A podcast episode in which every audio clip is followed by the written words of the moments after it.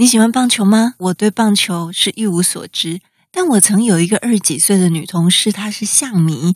而且呢，她买他们的 T 恤啊，抽周边商品那种程度哦，她会穿他们的象迷 T 恤。我问她令她着迷的点在哪里，她说当然是支持她喜欢的棒球明星哦。但接着她说出一段令我很难忘的话，他说并不是看他们帅或什么的，而是打球这种事情不可能每场都表现的一百分吧。他是看这些球星如何在每一场面对挫折的态度。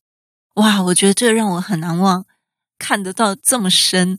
那么，华裔篮球球星林书豪在台的福音布道会，他提到自己人生的低潮时，他也是一度在台上流泪，说：“人生好难哦，感觉 NBA 好像要放弃我了。”透露自己的脆弱面并不容易，但我们都知道世上没有完美的人。林书豪就像我们任何一个人，有着属于自己的人生关卡，因此林书豪的坦白。让更多人欣赏他了。而像这样子在公开场合中自揭伤疤的例子，还有起源自墨西哥的分享讲座《搞砸之夜》，它的英文名字是有一点粗口，有点难听了，所以我就不念了。它是一个互相分享自己失败经验的创意社团。嗯，发现我发现台北也有这个组织哦，主要是走新创的领域。他们说，实践实属偶然，失败却为常态。分享如何从失败中吸取经验的过程，面对挫折检讨后重新站起来的故事，反而都能够带给人正面向上的力量。但展现脆弱也有负面反效果的例子哦，比方说刻意无止境的讨拍、抱怨。例如说，有一位朋友因为能力好，在公司中身兼多职，工作压力比较大。结果呢，他就常在脸书上面抛文，哀叹自己能者多劳，呃，公司都是猪队友这类的。我另外一位朋友呢，他是能力比较差，他在工作时候大脑常常宕机，甚至有几次在数字上直接少一个零，常常熬夜加班。他也经常发一些暗黑情绪文，周遭的朋友刚开始看到还会关心，但久而久之反而导致身边的人逐渐敬而远之。所以呢，究竟什么样的场合才适合展现我们的脆弱面呢？是在工作、在网络，还是在亲友家人面前呢？其实啊，最重要的关键并不在于场合，而是在如何面对脆弱的态度。你想想看，身为身为一间公司的 leader，身为一间公司的领导者，是否不应该在同事跟下属面前示弱，影响团队士气呢？那么，刚刚那位 Brown 博士，他认为示弱不代表软弱，脆弱其实是创新、改变及创造力的源头。一个懂得示弱的人，反而会成为优秀的领导者。当老板在会议上和员工大方分享自己过去失败的经验，而不是自吹自擂过去的丰功伟业，哪一种方式更能激励员工，更能贴近人心呢？国际大导演李安，他也曾公开分享：大家看我好像很风光。但其实我一路走来，充满很多挫折和失败。其实脆弱是我的本质，只是我很勇敢面对我的脆弱。示弱除了是一种勇气，同时也代表了信任。这样的互动呢，反而更能增加不论是伴侣或人与人之间的关系。真诚面对自己的脆弱，可以让人更坚强。勇敢面对自己的不足，并且找出持续能够让人生前进的态度，是最大的关键。心理学家也发现，能够清楚察觉自己情绪变化的人，更容易帮助自己走出忧郁、抑郁。不要那么惊啦，脆弱是与生俱来感受的一部分。脆弱不代表软弱，因为能够洞悉自己的脆弱呢，其实需要相当程度的一个自觉。那么另外一个迷思呢，就是啊，展示脆弱就是毫无保留。不，你可以控制，不需要毫无设限。如果你揭露毫无设限，过多的展现脆弱，那么会导致疏离和不幸。那如果展现脆弱就只是为了发泄或讨拍，然后呢，不做任何改变，人生持续原地踏步，那这样只会让自己更陷入泥沼当中。你是哪一种脆弱呢？你可以想一想哦，也许你不知道，它竟然可以给你力量。这里说，真理和勇气并不总是那么自在。但他们从来都不是软弱。这些天，这里试图承认什么时候他没有答案，或什么时候他应该对自己的个人战。他会说：“我不知道答案呢，你觉得怎么样？”或者说：“恐怕我现在所掌握的知识还不足以帮你解决这个问题。”那某某某才是你可以试着交谈看看的人。这里发现呢、啊，带着恐惧、错误、真实的露面，在不确定的公开场合，而不是把它笼罩在台面下，他已经能够与他的下属建立更好的关系。之前我们有读到朱莉，她很强调一对一面谈时间。我想每一个主管，你应该都有跟你的同仁进行过一对一，但是你们谈的是什么样的内容呢？该不会等到离职的时候才谈吧？所以呢，我们就来学习朱莉有效的一对一。在这里，她给了我们一些小 tips 哦，小撇步。这里说，理想的一对一呢，可以使你的下属感觉这对他有用，起码下属会认为这个谈话是愉快的。如果你可以消除障碍，提供有价值的新观点，或增加下属的信心，那么你将会使你的下属更成功。你该如何实现长久的一对一呢？答案是准备。这里说，如果你没有准备的话，很少见到有人完全都不准备谈话的主题，还能出现一场令人惊奇的话。他告诉他的下属说：“我希望我们在一起的时间是很宝贵，所以呢，我们应该专注哪些对我们最重要的事。”这里给了以下一些入门建议。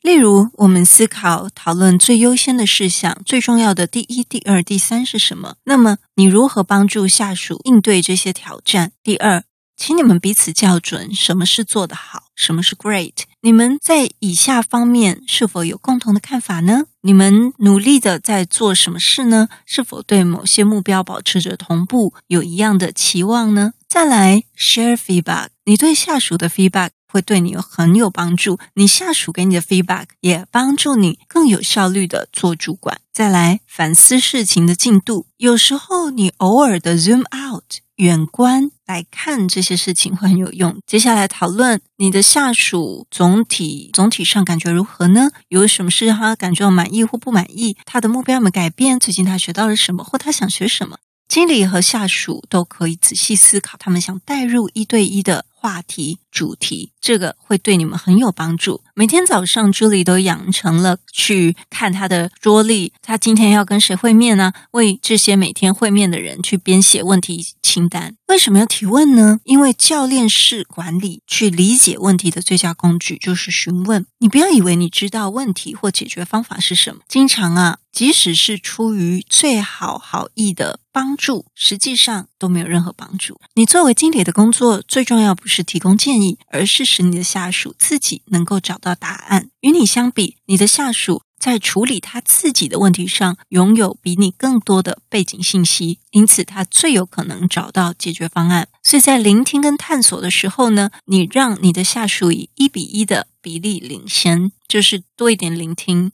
以下是这里最喜欢的一些问题，可以使对话更有趣哦。第一个就是识别问题，这些问题集中在你对下属真正重要的地方，以及哪些主题值得花更多的时间。例如，你现在最要注意的是什么呢？你在本周考虑哪些优先的事项呢？今天我们这个谈话的时间的最佳的用途是什么呢？接下来是理解。当我们确定了要讨论主题之后，接下来这些问题会成为这个可以采取的措施。例如，你理想的结果是怎么样的呢？你对于获得这样的结果有什么困难？你到底在乎什么？你认为最佳的做法是什么？你担心的最坏情况又是什么呢？最后一点是支持。你问这些问题来去帮助你的下属发挥最大的才能。你可以问我该怎么帮你，我该怎么做才能使你更成功？你觉得今天我们谈话中最有用的部分是什么呢？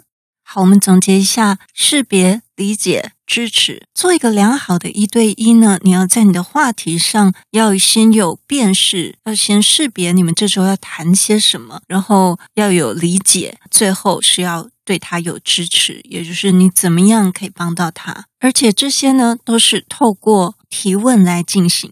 接下来是。最后一点，对下属的表现诚实和透明。作为一位主管，你对下属的表现远比你的下属对你的表现看法来的重要，因为你是决定这个他可不可以升职或他会不会被解雇的人嘛。所以，这种权力失衡意味着责任在于你。关于你如何评估你要诚实跟透明的表现出来。你的下属始终应该要清晰的了解你的期望，还有他的立场。如果他经常想知道，哎，我的主管是怎么看我的，那么你就需要提高这个 feedback 的水准，可能是频次啦，可能是深度啦。记得我个人曾经分享过，我曾经很努力打造一个畅所欲言的会议环境，但是呢，我那时候说，离信任还有很大一段路要走。其实，在人心隔肚皮的社会中，信任信任不是一件轻松就能获得的事情，但它是非常的有价值。今天我学到 Brené Brown 博士在他的书中《脆弱的力量》说了一句话：信任不是一种表态，而是逐渐累积的。但一开始我们都要付出心力，对吧？所以，当我很努力的打造那个畅所欲言的会环境，那其实是一个表态。但是，透过每次每次逐渐累积的这些信任过程当中呢，相信会看到一些成果。然后，还有在呃我的思维部分，可能也是需要调整，因为目前我还是会比较倾向工作和个人可以工作和私人可以做一个分分离。那我们也要，我们也要尊重下属他的想法。我们有一集讲到，问他的 dream manager 是怎么样的一个形象，还有就是，如果我跟你关系是非常好的话，你觉得那是什么样的一个互动跟画面？好去了解下属所期待的一个主管是怎么样。因应不同的对象，我们可以有不同的调整。之后我们会再做一集讲脆弱的力量这部分。我觉得这个是能够帮助我们可以扩展看法。下集我们会进入我自己非常喜欢的优势部分，Help people play to their strengths，帮助人们去发挥他们的优势。你有听过盖洛普优势测验吗？本来我完全没兴趣，但过了三年后才真的接触，那也是好几年前了。我觉得对我的帮助非常大，而且在台湾也广受许多专业人士的好评。之后我会再分享我自己的项目跟如何的去应用。今天的快问快答就是，今天的快问快答就是。你喜欢工作跟生活 mix 的程度是百分之几呢？完全的分离的话就是零，然后如果是呃完全的融合的话就是百分之百。我有听过有创业的年轻朋友，他说他非常喜欢工作跟生活是合并的，就是想要睡在公司那种。那因为这个公司是他自己，对，所以祝福他是下一个郭台铭。所以请让我知道你的看法。